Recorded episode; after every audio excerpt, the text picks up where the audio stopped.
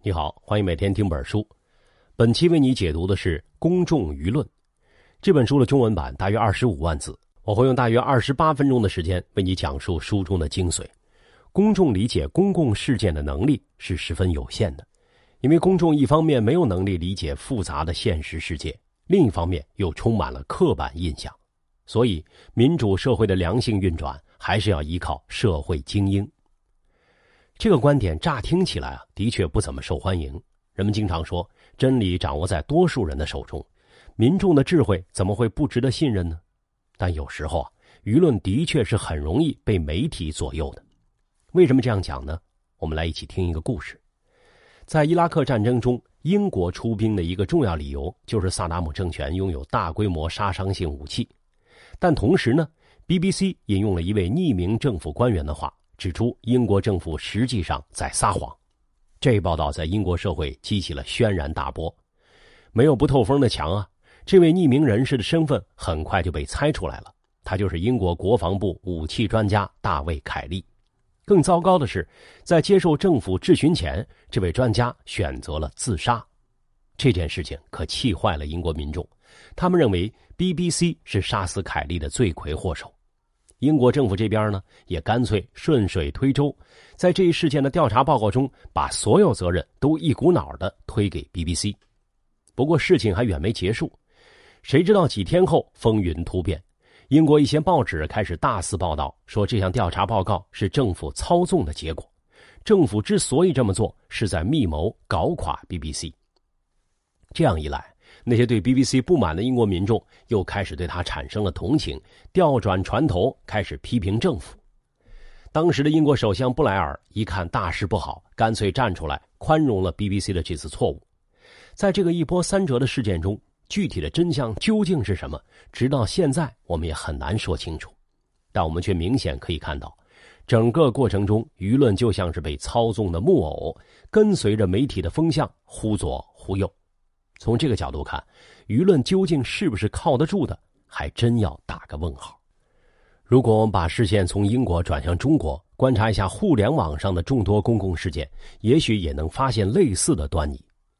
二零一六年一月，有一则新闻在朋友圈中被大量转发，内容是江苏泰州一名中学老师在监考时猝死身亡，但当时在场的学生不但没有打电话求救，反而继续平静的答题。一时间，网络舆论开始批评应试教育培养出冷血的考试机器。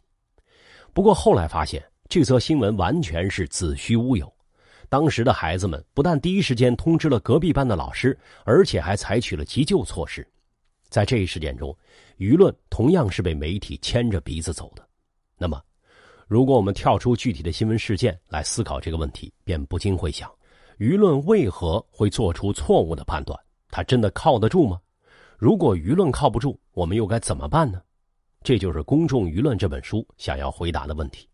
《公众舆论》的作者沃尔特·里普曼可以说是大有来头，他称得上是二十世纪美国最有影响力的新闻记者。不仅经历了两次世界大战和冷战风云，还两度获得美国新闻界的最高奖普利策奖。要知道，这可是新闻界的诺贝尔奖啊！除此之外，李普曼还是一名非常成功的政论家和专栏作家，出版了超过三十本书籍，可谓著作等身。更加难能可贵的是，他的著作基本上都是思想随笔，并不是严谨的学术研究作品。但这些著作直到今天仍旧回荡在传播学研究的版图之上。本期为你解读的这本《公众舆论》出版于一九二二年，也就是第一次世界大战结束后不久。在这场战争中，李普曼见证了充满谎言与欺骗的宣传，对舆论的理性产生了极大的怀疑。当然，这本书之所以会被视为二十世纪美国传播学的奠基性作品，也正是因为李普曼对舆论独辟蹊径的解剖。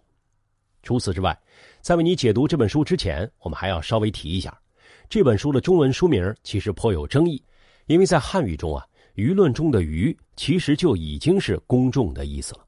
所以啊，公众舆论就是一种同意重复的说法。不过，因为大多数人都已经习惯了这种称呼方法，我们在下面的解读中就不做特别的纠正了。好了，介绍完这本书的基本情况和作者概况，那么下面我就为你来详细解读书中的内容。这本书主要讲述了三个重点内容。第一个重点是在现代社会中，人们并不能直接观察周围的社会环境，而是要依靠大众媒体为他们描绘一个模拟环境。第二个重点是，人们对于公共事务的观点往往并不是理性思考的结果，而是刻板印象的结果。第三个重点是，既然舆论往往是非理性的，那么民主社会的良性运转就不能依靠舆论，而要依靠社会精英。好。我们就先来看看第一个重点内容，在现代社会中，人们并不能直接观察周围的社会环境，而是要依靠大众媒体为他们描绘一个模拟环境。人们在思考外部世界时，会在头脑中形成怎样一种景象，也要依靠大众媒体描绘的这个模拟环境。李普曼干脆给他起了个名儿，叫做拟态环境。他还认为，拟态环境的存在是造成非理性舆论的第一个罪魁祸首。你可能会问了。我们为什么偏要依赖这个不怎么靠谱的大众媒体来了解世界呢？其实，如果我们把时间倒推两百年，在传统的乡土社会中，大众媒体绝不是我们了解世界的第一选择，因为大多数乡村中生活的人根本不需要大众媒体，也可以活得很好。他们一辈子生活的世界也许只有一个村子这么大，想要知道什么信息，和别人聊聊天就全明白了。比如去村东头的大槐树下问问乘凉的张二狗，他就会告诉你，李寡妇家里的牛死了，村长家生了一个大胖小子。但是在现代社会中呢，人们的信息需求已经截然不同了。我们如果只知道自己家小区里发生了什么事情，显然是无法在社会中生存的。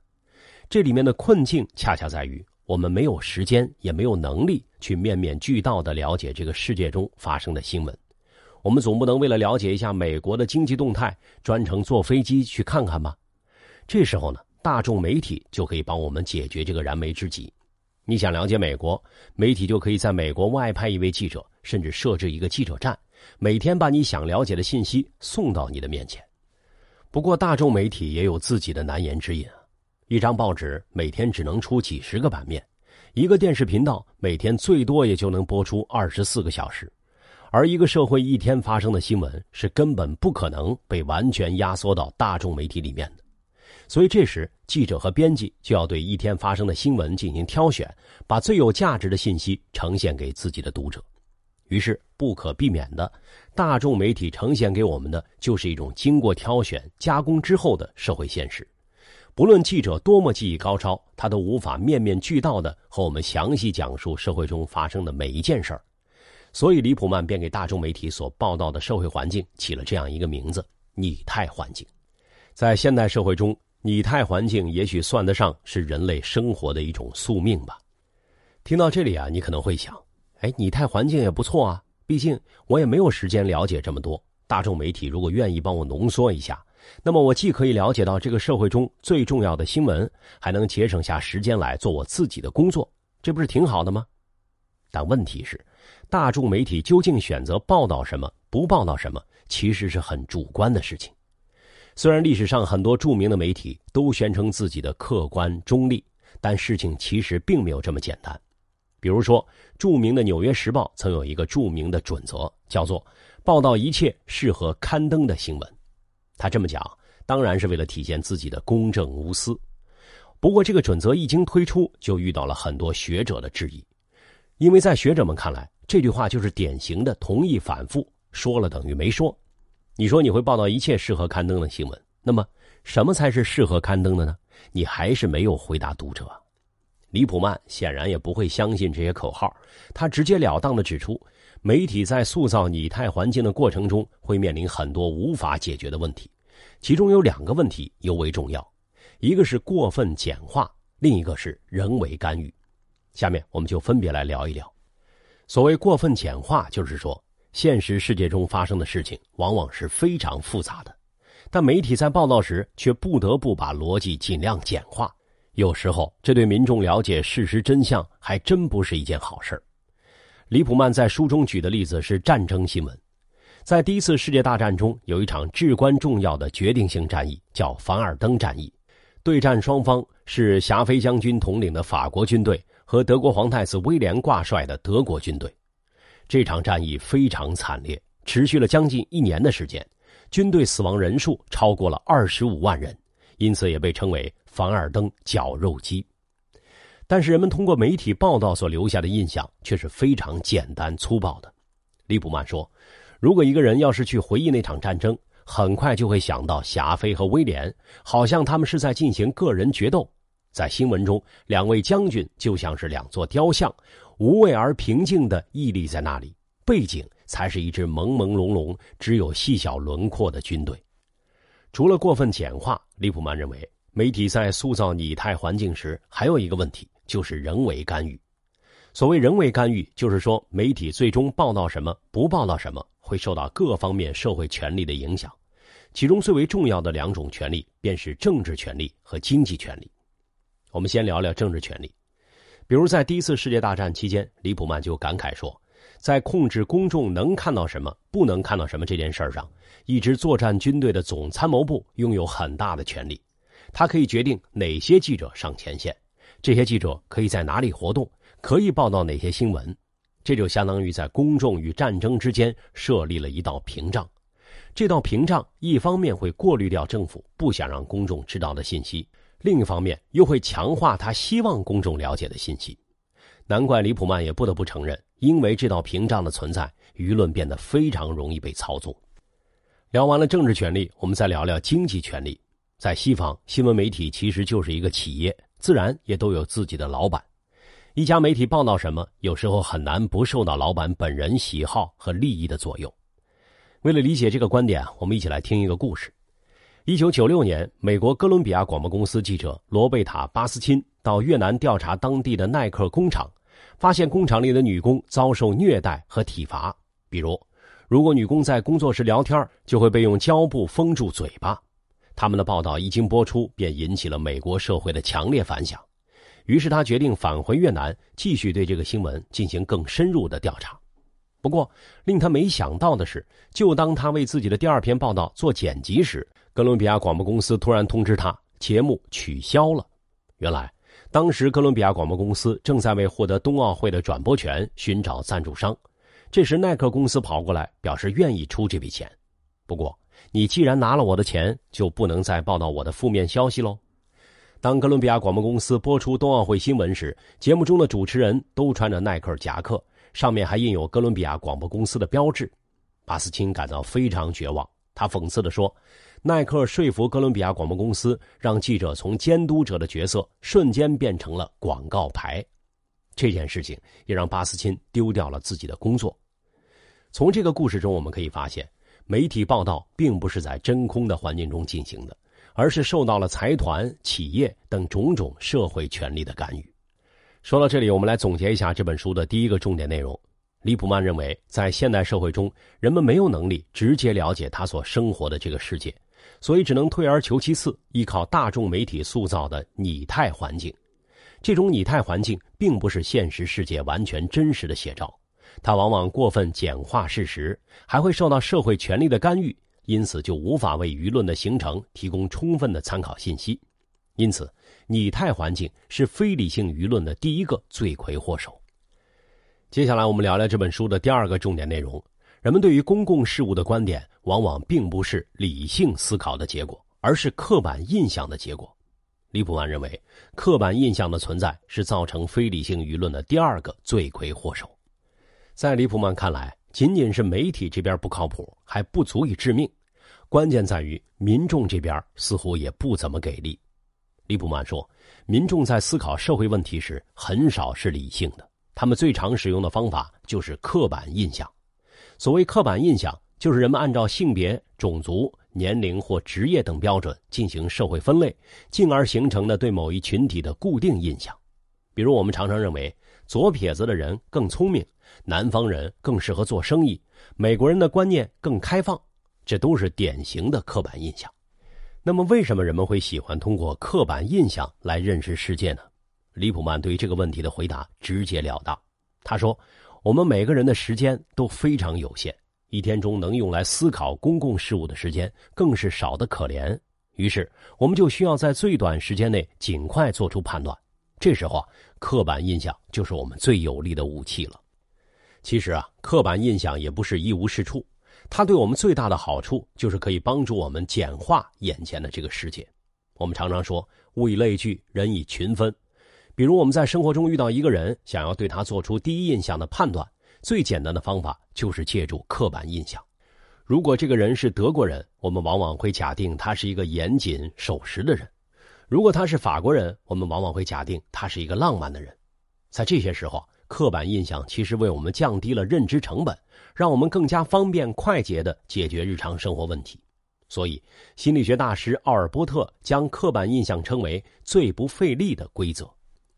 不过，这个硬币还有它的另一面，有时候刻板印象也可能对我们造成误导。为了了解这个观点，我们一起来做一个练习，题目很简单：小明的妈妈是超市收银员。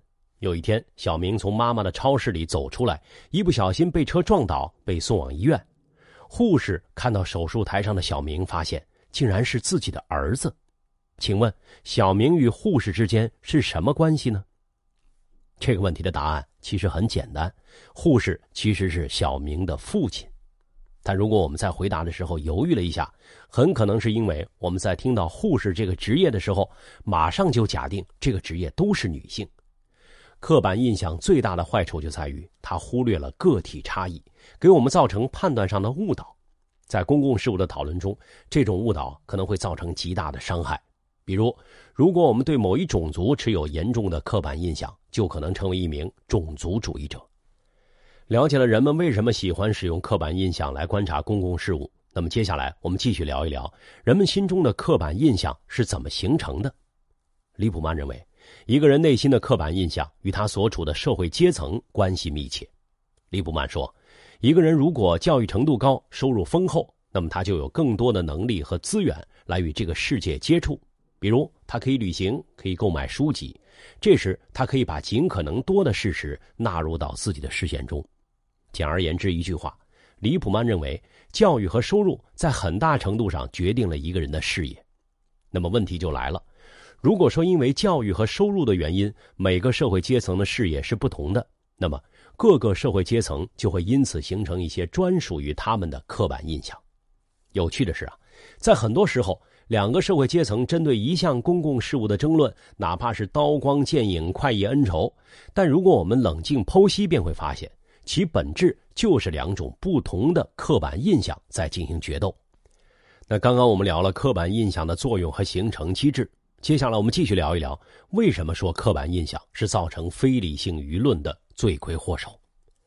李普曼认为，刻板印象对舆论最大的伤害就是所谓的选择性记忆。具体点说，人们一旦形成了自己的刻板印象，就会选择性的接触符合这种刻板印象的信息，表达符合这种刻板印象的观点。这么讲可能有点抽象啊，我们一起来听两个故事。第一个故事出现在《公众舆论》这本书中。利普曼说：“一个人的记忆会欺骗自己，这是怎么回事呢？”他给我们讲了一项有趣的研究。研究者举办了一个小型化妆舞会，邀请一些不知情的人参与进来。突然，舞厅的大门被人撞开，一个小丑冲进来，另一个持枪黑人在后面狂追。他们在舞厅中央厮打在一起，然后又一块冲出了大厅。整个事件持续了不到二十秒钟。研究者当即要求在座各位写一篇报告，陈述一下自己看到了什么，来协助警方调查。令人意想不到的是，在交上来的四十篇报告中，主要事实性错误低于百分之二十的只有一篇，错误达到百分之五十的却有十三篇。也就是说，我们看到的、记住的都是经过我们大脑选择的。更麻烦的是，我们选择性记忆的信息往往并不怎么靠谱。那么，人们更愿意选择性记忆哪些内容呢？我们再来听第二个故事。一九五一年，美国心理学家阿尔伯特·哈斯托夫和哈德利·坎特里尔曾做过这样一项有趣的调查。他们邀请了普林斯顿大学和达特茅斯大学的学生，一同回忆一场双方几周前进行的橄榄球比赛。因为这两所学院本身就水火不容，再加上当时赛场上发生了暴力冲突，所以这场比赛在两校学生心中留下了很深的芥蒂。研究者惊奇地发现，两所大学的学生对同一场比赛的回忆和评判相隔千里，都认为是对方首先挑起的事端，责任不在自己学校这边。换句话说，人们的选择性记忆会在很大程度上受到刻板印象的影响。这些刻板印象以各种方式歪曲着我们的观点，决定我们更加关注哪些事实，以及从哪个角度去关注。李普曼的原话非常精到地总结了这个道理。他说：“刻板印象一旦完全固定下来，我们的注意力就会被支持这种刻板印象的事实所吸引；对于和他抵触的事实，我们则会视而不见。所以，善良的人们总能为善良找出无数理由，邪恶的人们同样也总能为邪恶。”找出无数理由。说到这里，我们总结一下为你解读的第二个重点内容。李普曼认为，人们在对公共事件做判断时，往往并不会通过理性的思考，而是通过刻板印象。这当然是我们快速做出决定的一种生活策略。不过，不同社会阶层往往会产生不同的刻板印象，也都会根据这些刻板印象对公共事件进行选择性观察和记忆，进而形成不理性的观点。总而言之，刻板印象的存在是造成非理性舆论的第二个罪魁祸首。那前面两个为你解读的重点可以浓缩为八个字：拟态环境、刻板印象。正因为这两件事情的存在，所以李普曼坚信舆论往往并不是理性的。这本书的最后一个重点，便是基于前面的两个判断往前又走了一步。既然舆论是非理性的，那么一个社会的良性运转就不能依靠舆论。而是要依靠社会精英。对于美国的民主制度来讲，这个观点可以说是一记当头棒。经典民主理论的拥护者坚持认为，公众舆论会自发地产生出一种理性的正义感。这种观念起源于经济学，可以看作是一种对经济学家亚当·斯密的模仿。我们都知道，亚当·斯密认为，放任自由的市场经济中有一只看不见的手，来维持市场的健康运行。民主主义者认为，在观点的自由市场中，同样存在着一只看不见的手。他们相信，只要人们可以自由交流，优质观点最终一定会淘汰劣质观点。也就是说，良币一定会驱逐劣币。这样一来，人们就可以最终通往真理。不过，李普曼对这种理论完全不屑一顾。在他看来，经典民主理论其实是在墙上画饼。这个理论看上去很美，但现实中根本无法实现。按照李普曼的说法，绝大多数选民一辈子生活的环境都十分单一，他们对这个世界的了解只是靠着几份单薄的报纸、几本小册子、几次政治演讲，再加上点街谈巷议。李普曼不相信选民可以靠这些知识就能站出来评价商业与金融、战争与和平这样的国家问题。不仅如此，在舆论的形成过程中，还要面对民众的刻板印象。选择性记忆和偏执等诸多困境，等挨过这九九八十一难，公众舆论早就破败的不像样子了，怎么能够让人信赖呢？因此，李普曼干脆下了一个定论：这种依靠舆论建立起来的民主制度一定会出错误。那么，既然舆论靠不住，我们又该向谁求助呢？李普曼在书中给出了自己的答案。不过，这个答案也是整本书最具争议性的一个观点。李普曼固执地认为，如果一个人有资格来为公共事务做决定，他必须至少具备两种品德：第一，他能够逃脱拟态环境的限制，尽量完整地了解真相；第二，他还能够剔除自己的刻板印象，尽量公正地面对问题。那么，有没有这样的人存在呢？李普曼说有，那就是社会精英。李普曼的设想其实很简单：民主制度中的普选制。远看起来虽然美好，但是根本经不住琢磨。一个更优化的选择，其实是让社会精英，也就是独立的专家组来对公共事务进行评判。这些人既拥有专业知识，还能秉持科学态度，比舆论实在靠谱太多了。因此，简单来说，李普曼的政治思想核心就是四个字：精英治国。我们都知道，在整个美国历史中，民主制度被视为这个国家的立国之本。李普曼跳出来直接一顿棒喝，相当于把自己放在了拳击台上。不出所料，他的对手很快就出现了。这个人就是美国实用主义哲学的集大成者约翰·杜威。对于李普曼的精英治国思想，杜威表示不敢苟同。一方面，他同意李普曼说的，民主制度的健康运行需要公众具备充分的公共知识和洞察力；但另一方面，他坚持相信，大众媒体完全可以胜任教育公众这一角色。媒体通过传播知识，也最终能够将公众连接成一个大共同体。为此，杜威还亲自创办了一份报纸来教育公众。话说回来，这场争论并没有达成共识，两个人谁也没说服谁。不过，作为读者，我们的福气也许在于，李普曼为了这场论战又写了一本书，进一步阐述自己的精英治国思想。这本书名叫《幻影公众》。如果你有兴趣，可以在我们每天听本书中找到这本《幻影公众》，继续听一听李普曼如何为自己的精英治国思想辩护。